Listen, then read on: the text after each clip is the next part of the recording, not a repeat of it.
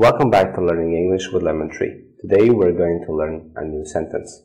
If you're in a hotel and you ask a concierge to give you advice uh, about which places to visit, he'll probably say this. If you are in New York, let's have a look. You should definitely see the Statue of Liberty. You should definitely see the Statue of Liberty.